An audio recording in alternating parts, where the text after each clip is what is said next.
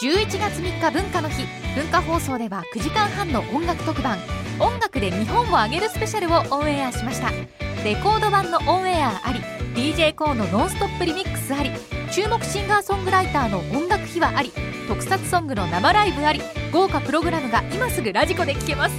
聴いてお気に入りの曲をあげるだけで Amazon ギフト券3000円のチャンスも詳しくは文化放送ホームページまで音楽で日本をあげる本当。はい。はい、こんにちは。おお前が話しかけるからこういいうやこいとやにいなっやいてやんだろうよ。本当ですよ。はい、こんにちは、い大竹誠です。今日は7月7日、ああ、そうですか、火曜日。今日のパートナーは、こんにちは、春苗です。はい、私の横には、太田秀明です。よろしくお願いしよろまくおす。願いしまはい、ねえ、もう、あちこちで雨がねえね、なんか7月7日、私前も7月7日が火曜日だったような感じするんですけど、うんなんかやっぱりそれ当てずっぽで言ってるえ本当本当に、本当にそうだね私この七夕っていう日にここに座ってるのが、あそうだ前回もって今パッと思い出したんですけどなんか結ばれてますね彦星とはいやいやもう愛ちゃんもでも長いから7日にこうね七夕の日に火曜日になるのってえあるんじゃないですか何何回かあ。何回かあります他の人も何回かあるってこそとれではすか長くやるとね。去いやなんかでも年そうだったの いやで去もそう前に年違うって去年はよ。違い違でうもって言前ってるにじゃ何ん回かありません私違うって言ってる前になんかお前去年もって今言っただろうん違うってよ1年前はちょっと考えられないんじゃそなんいでなすすか。ぐわかるんですかしだってそう言ってるもんだ本当のことがそんなすぐわかるんですかラジオって お前ほんなもう言えないお前そんないい加減なことから話し始めるのいやでもなんかパッと思ったんですよねなんか七夕の日に質問なんかスーパームーンとか空のこのなんかこの関わりの時にうん大竹さんといるなと思って本当に一回もない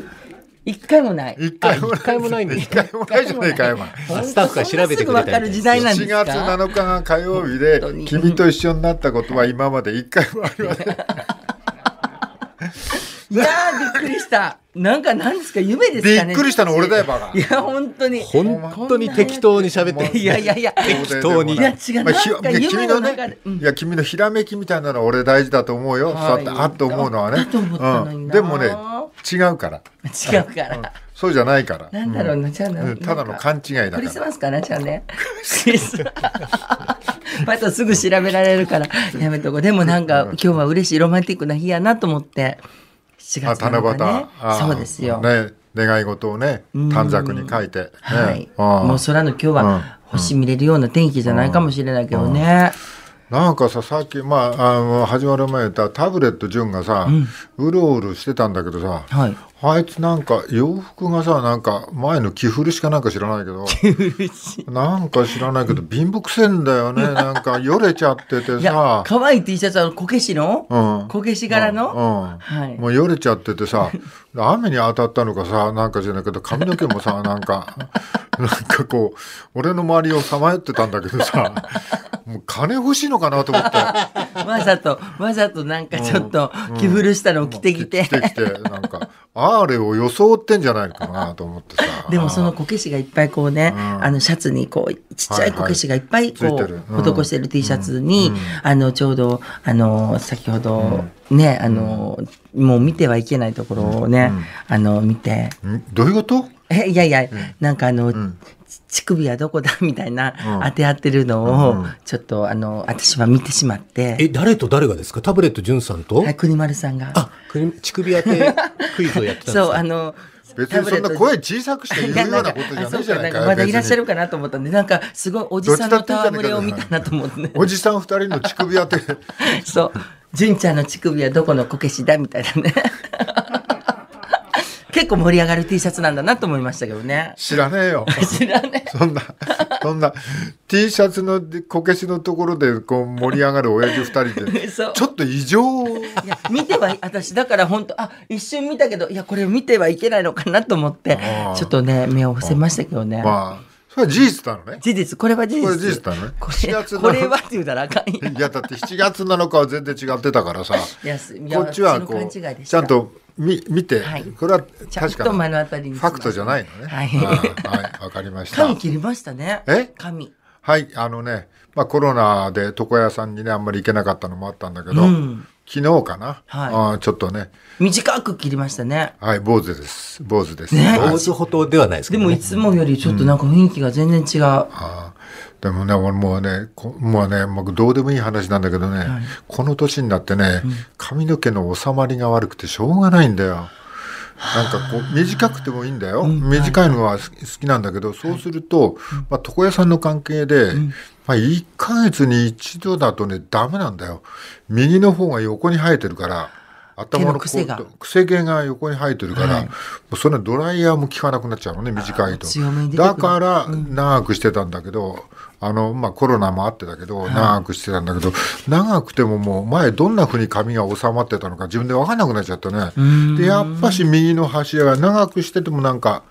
で近頃ほら昔は仕事だから、はいまあテレビも多かったからこうメイ結クさんと構か朝ね、うん綺ちゃ麗んにしてくれてとやってたけど、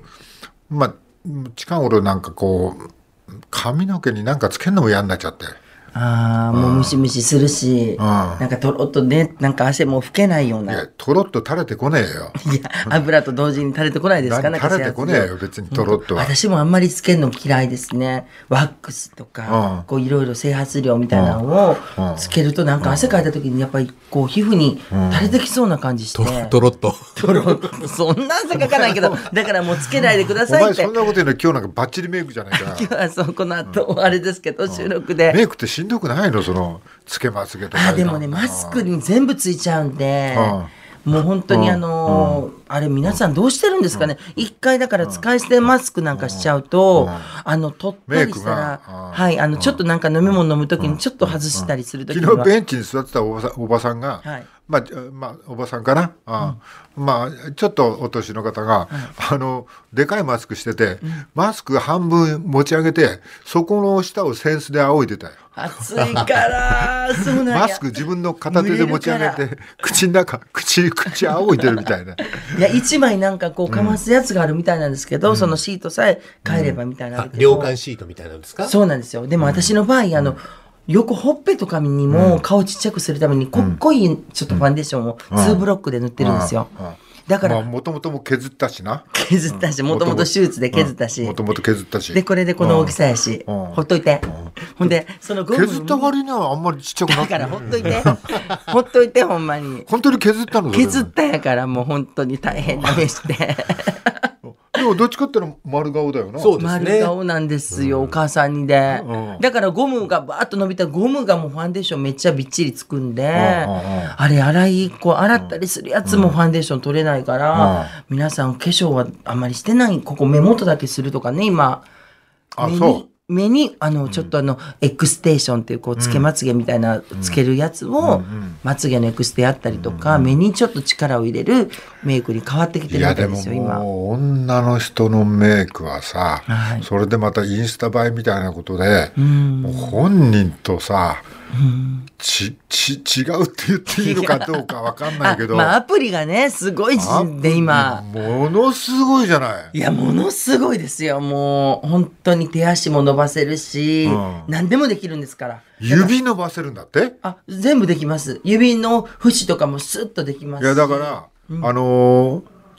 顔をちっちゃく見せるために、はい指を自分の顔の近くに持ってきて、はいはい指のつやるとかよく指を長くして、はいこう当てると、はいそのなんていうの、顔が小さく見えて、そうなんですよゆもう指長くできるってなんだよそれ簡。単にん携帯でできるんで、ふもうほんと便利というかでも気をつけないといけないのが、あの指を伸ばす時にここを伸ばしたいって言って、後ろのちょっと指と指の背景がカレンダーだったんですよ。そこのカレンダーの数字が7月みたい な、すごい長くよーって伸びてそるうダリだからダリの絵みたいになってそうそう背景を気をつけないと白い壁とかにしとった方がいいみたいですけどね。あそうなのん、でも何でもできるからもうなんかあれだって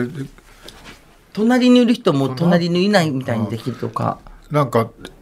胸の谷間もなんか、あ、あります。なんか深く、ちょっとシャドウみたいなのがシ入るャよドうウなみ。たいなのがあって、はい。深くして、はい。もうちそょっれと、でちょっと服用からラバスントニンに。グみたいなのを、ラン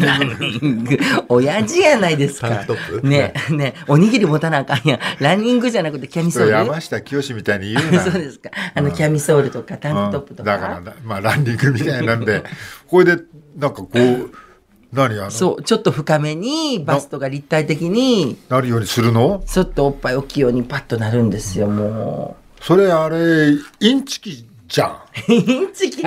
でもね、あの、不思議とね、ちょっと私いいなと思ったのは、普段のメイクをそっちの方に寄せる、今度努力するんで、うん表情とかもそうやけども、あ、いつものアプリと全然違う、普通に撮ったらってなって、そこをこう寄せようとするように努力しするから、結構インチキかもしれんけど、いいなと思ってるんですよね。いや、いやでもなんか、すっぴんと、はい。もう似ても似つかないじゃん。ひどいよね。いや、でもい、や、いるんですよ目なんかだって、はい。大体アイドルのこの「今日すっぴんです」っていうのは大体加工してるとか言いますもんね。いや、俺そこまで悪口言わな い。いやいやいや、そういうアイド悪ル口を言の子に教えてももらったの私は。これいいですいよ、やすっぴんでも事すっ実ぴん。事実それ事実、これは事実。言うたらあかん事実。言うたらあかん。でも本当に変わるので、もうアプリなかったらもう本当にひどいもんで。でで。もな、ひどいって思わないそれね、ちょっと。でも大体わかりますよね。ファンの人だって、見てる人だってね。まあこれアプリ使ってんだなっていうのはそうです自ね然じゃないような感じもありますもんね。アプリ慣れしてる人はわかるから、ちょっとアプリ、いいアプリですね、どこのですかっていう質問とか来るから、やっぱりちょっとアプリ使ってないと今、ちょっと普通、なんか、使ってるんでしょっていうのが、普通スタンダードになり、なってきてますからね。アプリ教えてくださいみたいな。あれだろうだって目の中に、なんかこう可愛く見えるために、はいどっかのライトの光を入れて、はいそこだけちょっと白く光るみたいなうん、輝きを嫌って輝きを。を増して、はい写真撮ってるとか。そうですよ。おたくさんでも興味津々ですけど、どっからどういう、どどこうでいうルートでその情報を得てきたんですそかれ誰から聞いたんですかどっかのキャバクラ怪しいですよ。すいません昨日ね、あの夜ね、はいあのえー失敗先生何しくじり先生知事先生、はいそれでやってたのちらっと見いや、テレビみたいな。それ本当でしょうね。しくじり先生本当の情報でしょうね、それ。なんでお前と一緒になっちゃうんだよ俺の情報が全部嘘になっちゃ言うんいだたよかった。ちょっと言いたかった。しくじり先生ちらっと見てたいらやでも本当にもうみんなだってもうみもう見てたそれ見てた男たちが、はいもう本当にもうふふざけるなっつって怒ってたよ。全然違うからう。んなんかあの食べ物を美しく撮るっていうアプリもあって、うんうんそのすごい綺麗に本当のお店のメニューみたいにうんプロが撮ってもらったみたいなアプリがあるんですよ、携帯で。うんで、そのアプリは、あのー、実は人間写したらめっちゃ綺麗に写るみたいな裏技で、んそれで撮った方が綺麗よとかいう教えてくれる女の子いたりとかね。お前それで撮ってる んだ。私もそう です。もんじゃ焼き、もんじゃ焼き取るやつでこうやって撮ったら、すごい綺麗に写るもんじゃ、もんじゃが美しく見えるやつで、そうついでにすっごい私の顔も、うんツヤツヤにも映るんもで。もんじゃバージョンがもんじゃバージョンが。じゃあ、もんじゃみたいな顔してるってことですかじゃあもんじゃみたいな顔じゃないです。綺麗に映るんですよ。食べ物のやつとか裏技がね。あーまたすごいんですそうなよ。んだ今もう進化がすごいですよ。あの、あれ知ってますなんかね、この私の iPhone には、メジャーを測る機能が入ってるんですよ。で、メジャーとかちょっと測りたい時あるでしょちょっと待ってよ。メメジャーって測るメもジのャーでっすてよ測るものだぜ、お前。あそうですけど、ちゃんとこう物差しみたいにこうメジャーをギュッと引っ張って、メモリー書いてのを引っ張って、何センチってやるじゃないですか。はいはいそうじゃなくて、メジャーみたいなこのカメラみたいな機能があって、その測りたいとこから点からずーっと動かしてカメラを右から左にずーっうんうんと滑らしたら、うんはい、80センチって出るんですよ。携帯電話がメジャーの代わりになるってことなんですね。だからちょっと忘れて、うわいやここだってそれあのゴルフ場で、はいあれだもんねティーショット打って、あとなんかグリーンまで何ヤードって出る表示とそう同じようなことだそよねれは多分あの、不動産屋さんが持っている壁からか壁まで何センチですとか測ってくれるこういう機械みたいなんでしょ、不動産屋さんじゃないよゴルフ用具だよ俺の言ってるのはえそれ多分不動産屋さんも持ってるんですよ違うよあれもゴルフ用具用に開発されたこう測るやつ今俺は持ってないけど、友達なんか持っててちっちゃいやつでしょうんこう片手でこうできるようなパッと不動測れ産る屋が測るために作ったのいやわかんないけどでもわかんないよもともと本当大工さん本当がかよいやお前は大工さんが大工さんのそう壁の長さをちょっと待って大工さん出てきた測ったりするんですって本当にいやそれはそうでしょうそれはそういうのはあるでしょうけどそれでもすよねそのや手法ですよまあね、多分技術は同じなんでしょうけど、どっちがルーツかはちょっとね、 そうわからないですけど。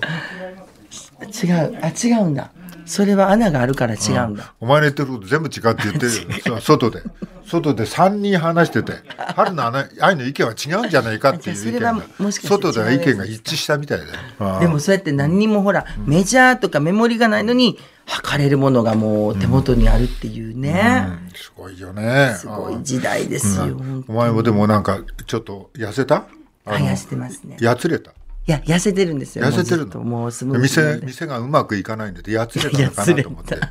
つれた店がうまく回ってないんやそれはでそうですね、もうお店大変あの感あの感染者数が増えたらやっぱお客さんの予約とか、お客さんの人数がガッともう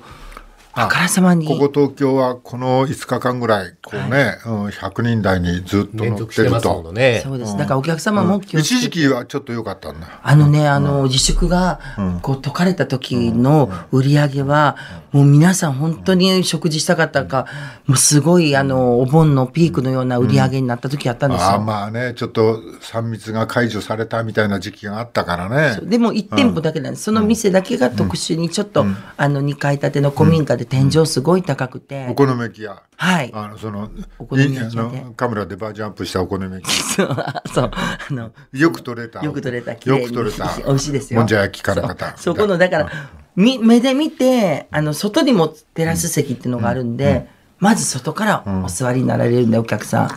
ん。で、中入って、あのー昨日昨日の晩、あのーニューヨークの俺の友達の大谷ってやつから、はいおっしゃある電話かかってきて、はで、まあ、俺同級生ね高校時代の同級生なんだけど、あのーニューヨークもお店どうなってるんだ大変だろうって友達がみんなレストランとかやってるからね、はいそいつの友達いや大変だって言ってたで大変だって言ってたんだけどお店の中は使えないんだけど、なんかしか何かが店の外の道路みたいのを使っていいみたいなことになったのかうわーそれはな。嬉しいですねだからみんな、手ぶらであの、お店の中は入れないんだけど、テラスっぽくあー、外側に、あの、持ち出して、で、そこで営業してるっていうふううに。わそれは本当に。屋外だと密にならないからっていう意味合い、そうですねあの、換気もできるし、自動的に。だから、その、テラス席ないおお店なんかはもうどうしようもないので、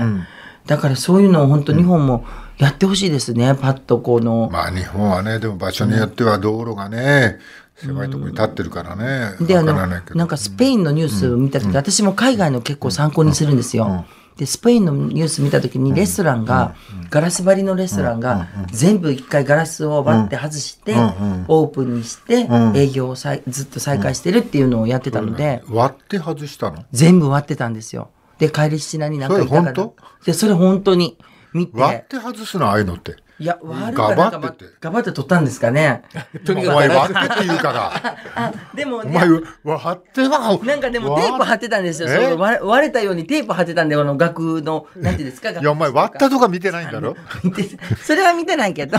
そこ見てないあの。じゃあ割ったかどうかそわんかないちいちさんえほんと突っ込むよいねちいちじゃねえよ、バカ。本当にいちいちじまあゃね割ってとかえ。取って。取ってだですよ。そう言ってくれればね、割ってって言うからでさ。あの営業してたので、うんうんうちも、あのもうこんなんは早めにやった方がいいと思って、うんあのガラスの窓を全部本当はと、取りたい気分ですと言ったら、やっぱりこの夏場は虫も入ってくるし、まあね取ると冬大変なので、じゃあ上こう開けるようにしましょうかとかいうのをちょっと打ち合わせしたりとかして、はいやっぱり海外のなんかニュースって参考にちょっといろいろなりますよねで。も沖縄のなんか店、あの、お店屋さんはいあ、狭いんだろちっちゃいお店オープンしたあのオープンしたはいばっかしの。ちょうどこのコロナとオープンが重なって、あのだだってお客入れないじゃん。そうちダっメちゃいお店なんで入り口だけが開いてるんで、あと入窓りも口何だもけがな開いいんてるっでて当たり前の話だよね。 いやじゃあでもじゃあ入り口だ奥けに、が、売り口だけがは開いいてるって。奥に窓とか何にもなくて、うんあ、ダメじゃん、それじゃ。だからそこはねお客さんがやっぱり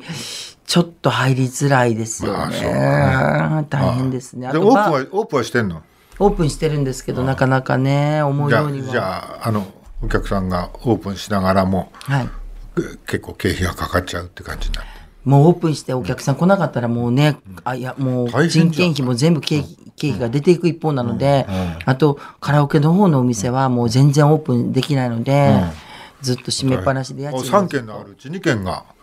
ちそょうっですとね、や大ら変れでちゃっすてるって感ねじ、ね。だから一軒がお客さんばっと入ってくれても、そこでこう、家賃とか間引いたら赤になったりとか、ね。赤字なお前の持ち出しまあそうですね。あお前全芸部出す能のの方うのんとこも出さないと、何かうまいことできないの何かうまいことでき、でもね、今日あの、ちょっと話、来る前に話したんですけど、もう2時、2波、2波が来る前に、あの、ネット通販を、お好み焼きの、まずはソースとかそういうのから、あと、冷凍をね、やったらどうかなと思って、そうだよねもう春の愛はそういうのねなんか新しいことパッて見つけてねパッとやんないとパなとッ思とって。始めてこの間の YouTube みたいに失敗する人もい る失敗するのやっぱり 私。いやいやいや失敗したじゃんだってそう失敗 じゃない、まだちょっと足が、そう、お尻が重いだけですけど。セアセアロガイおじさんに乗ろうとしてるんだもんだっていや、約束してくれたのでコラ ボ、大竹さんでしょセアロガおじさんでしょ、なんで約束だけだあとね、みそのちゃんも言う、もういろいろね。タブレットジュンスもやってくれましたあジュンちゃんね。はい純ちゃん自分の力でやる自分の 力で。はいいや頑張らないと、はい本当にね。まあね。うん、もこうなんのかしかもと、うん、この雨がたくさん降っててね東京もこねこれからもちょっと雨今日もね降るんでしょ、ねで相変わらずあの九州の方は筑後川とかですねね大変中川とか、えーなんだ熊川そうですねとかね被害みんな川大が、きかったですね熊川なんか十にその熊川にたくさんこう視線が支流があって、はい全部熊川にそれが入ってきちゃうんだってねそれでまたそこでまたなんかこう水が溢れちゃうとなんかバックウォーター。そうですね。そそううそういうそんなこと言うんですか言葉があるみたいですあね。よく知ってるねいや、なんか水が、水は合わさったら全部合わさって水になると思ってたら、水が壁を作るって、その水をは、ね、うね後ろにって、ちょっと想像できないぐらいの勢いってことですよね。太田さんはい。うんえっ、と、新しい情報まとめてお伝えします、えー九州北部では梅雨前線の影響で今日午前も猛烈な雨が降りました、えー気象庁は福岡、佐賀、長崎、それぞれの県の一部に出されていた大雨特別警報を警報に切り替えはしましたけれども、この雨の影響で河川の氾濫とか土砂崩れなどが各地で起きまして、福岡県と熊本県の北部で合わせて3人が亡くなって、大分県で1人が行方不明となっています。えー熊本県南部で4日朝にかけて発生した被害と合わせますと、えー九州地方の豪雨による亡くなった方は合わせて、えー現在52人となっているということです。で、道路の寸断とか通信障害があるので、被害の全容は依然分かっておりません。えー特に球磨川が流れる山間部にある球磨村、えー川の氾濫や土砂崩れによって村全域の78の地区1432世帯が孤立状態となっていて、えー自衛隊や警察などが通行の確保に向けて今作業を行っているということですね。まあそのいろんなものが立ってねあの立地条件なんだけどあの太田さん、はい。養老院そとうですかねそういうのがやっぱし立地の都合上なんか結構なんかこう川の近くに立ったりしてるらしいね。東京新聞の記事です。あの、熊本県の南部の今回の水害で、特別養老人ホームの千住園、こちらが浸水しまして、えーお年寄り14人が亡くなっています。で、2016年には岩手県岩泉町で川が氾濫して、えーグループホームの入所者9人全員が亡くなっています。そして記憶に新しい去年の秋の台風でも老人施設や障害者施設が浸水しました。まあ、繰り返される災害弱者の被害、どうして危険な地域に施設があるのか。はいあのまあ、弱者と言われるような方々はなかなか避難するのに体の自由も効かなかったりしてしにくいですよね。だったら避難が、あー災害が起きないようなところにそこを場所を建てればいいのかなと思いきや、往々にしてその被害、水害が起きやすい場所に立ってしまう。これどうしてなのか。あのー例えば、欅の里、まあ、去年の台風19号、えー埼玉県川越市にある施設で大きな被害を受けた欅の里の場合、えー障害者施設ができると地価が下がると、猛反対を受けて川に近くて住んでいる人が少ない今の場所になった経緯があると。あのーまあ、欅の里の理事長は、危険度が高い場所にある施設を優先的に安全な公有地などに移転できるようにしてもらいたいとおっしゃってます。それから防災システム研究所の山村武彦さん。えっ、と、この、国はゴールドプランで施設の増設を促して、市町村がこぞって誘致をした。はい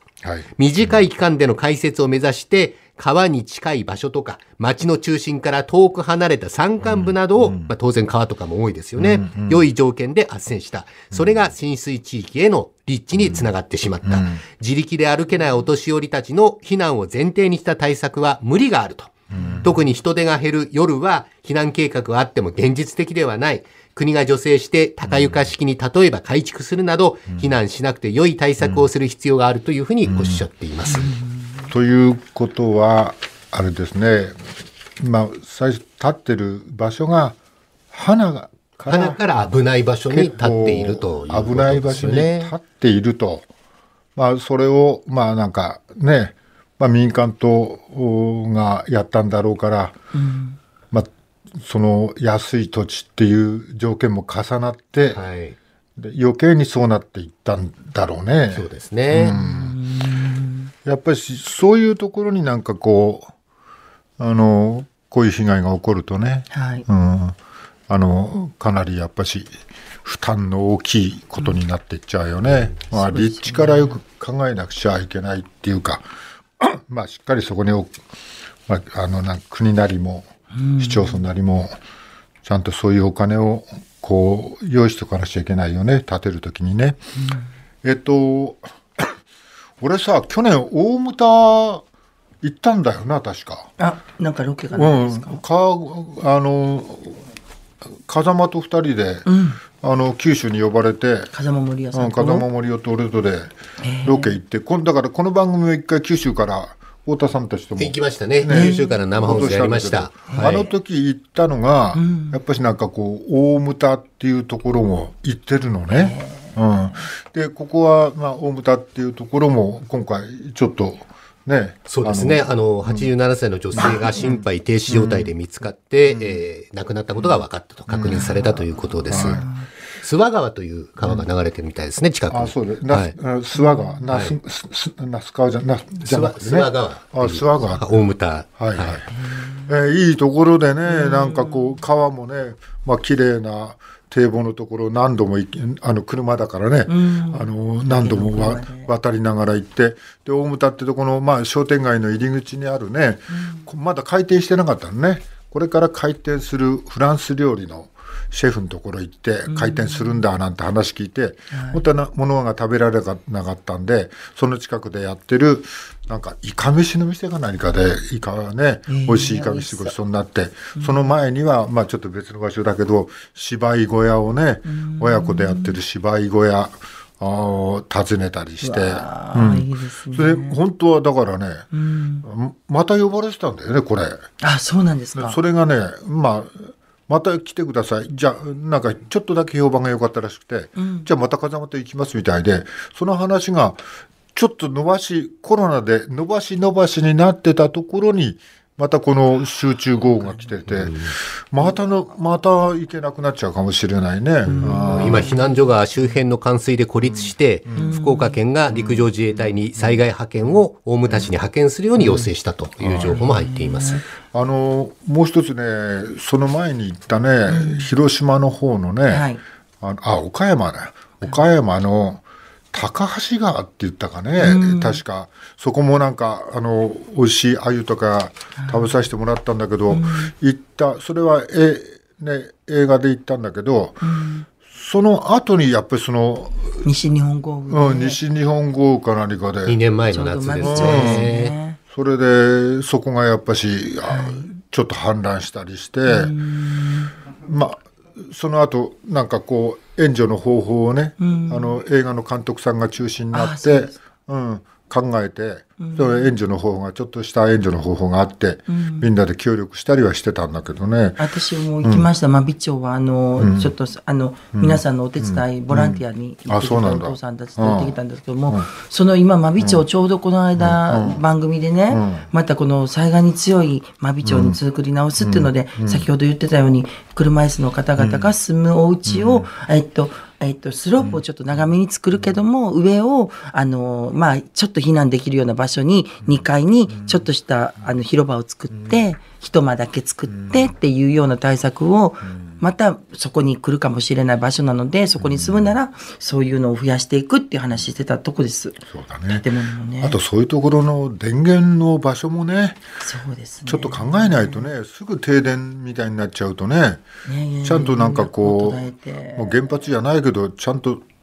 電源の確保をしておかないと情報もね、なかなか入ってこなくなりますもテんねレビも効かない冷蔵庫も効かない電気もなくなっちゃうって状態になったらね情報がなくなっちゃうからねそうですね。はいはい次ですはい、えっと、政界地獄耳日刊スポーツのコラムですけれども、あの、まあ、小池百合子都知事が再選されました、えーコロナ対策が、その、評価されたという向きもある一方で、えーコロナ対策をひょっとしたらもてあそんでるんじゃないかという批判の声もなくはありません。で、あの、やっぱり夜の街関連っていう言葉がよくフレーズとして耳に残りますけれども、まあ、具体的にそれがどういうような細かい状況なのかという説明はないと、このお政界地獄民は批判をしておりまして、で、共産党の三鷹市議の篠飛鳥さんという方の文章を引用してるんですが、えー夜の街で生きている人も、昼の街でさまよう人も、夕日を見ながらため息をつく人も、夜明けとともに働きに出る人も、夜勤が終わってか家路に着く人もいる、小池百合子さんの言う街とは何だろう、えー街とは物理的なものではない、それは全て人だ、人が生きている。えー暮らしや営みがあってこそ初めてそれが街になるのだということをおっしゃってるんですが、ざっくりとしすぎていて、ちょっとわかりにくいという声も当然ありますよね。あのーまあね、夜の街夜の街って言われてね、あー思うんだけどでまああい何を完璧にこうう払拭しなくちゃいけないかってことを考えるとね、コロナだろ、本当はコロナをあのどうにか対処しなくちゃいけないのに向かって進むべきでしょ、それがなんかこう夜の街とかいうことで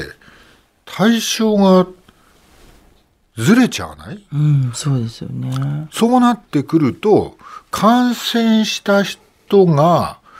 私は感染しましたっていうことだとかを、まあ、感染悪い悪く感染が悪いことだと、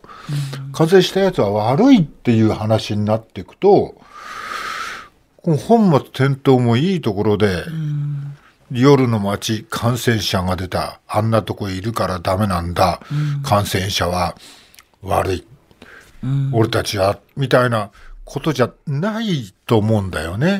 感染者は別にそのねで知り合いのおじさんだったかもしれないし、一緒ちょっとすれ違った電車の中だったかもしれないしわからないですもんね。わからないじゃないか。目に見えないし。ねえそれをやっぱしコロナ自体をどう対処するのかっていうのと対象をちょっとこう横にずらすやりかあのずらしてるのとは俺は随分ちょっと違うんじゃないかなと思ってるんですけど皆さんはどうお考えですかさあ今日も始めましょう。